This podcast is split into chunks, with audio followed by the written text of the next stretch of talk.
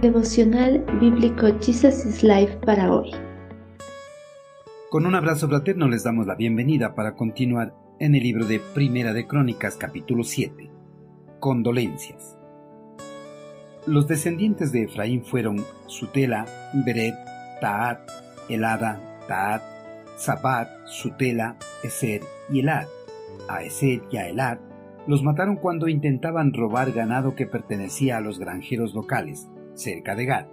Su padre Efraín hizo duelo por ellos durante mucho tiempo y sus parientes fueron a consolarlo. El robo y la delincuencia son el pan de cada día en la mayoría de los países de Latinoamérica y posiblemente del mundo entero, porque no hay día en que los medios de comunicación publiquen información acerca de un robo o la muerte de una víctima tras ser asaltada. Muchas veces los intentos de robo terminan en una desgracia, pues los asaltantes cuando las víctimas muestran alguna resistencia, no les importa el quitarles la vida, a ellos solo les importa obtener las pertenencias de sus víctimas.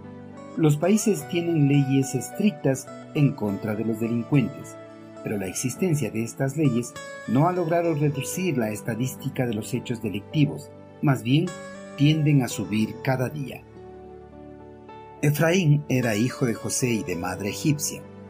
Él había nacido en Egipto cuando su padre era uno de los gobernadores del imperio que dominaba el mundo en esa época. Efraín había formado una gran familia en su estadía en las tierras de Egipto.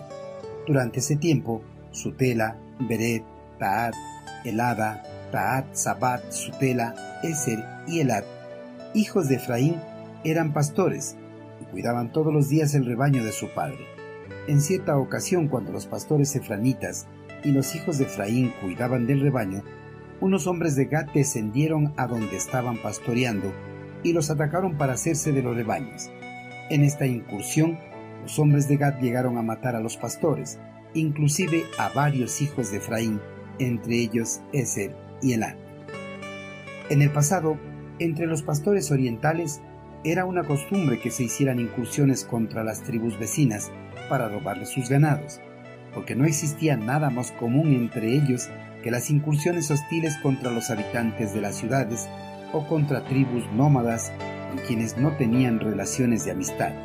Los habitantes de Gad no tenían un lazo de amistad con los efranitas, por eso cuando vieron una oportunidad de quedarse con los rebaños, los atacaron. Efraín, al enterarse de la muerte de sus hijos, rasgó sus vestiduras por el dolor de la pérdida e hizo duelo por mucho tiempo. Sin lugar a duda, la muerte de un familiar es muy doloroso, pero es más doloroso ver la muerte de un hijo, pues lo común en la vida del hombre es que los hijos entierren a sus padres y no los padres entierren a sus hijos. La maldad de los hombres se ha desenfrenado a causa del pecado. Ya no hay respeto por la vida. Lo material se ha hecho más importante que la vida de una persona.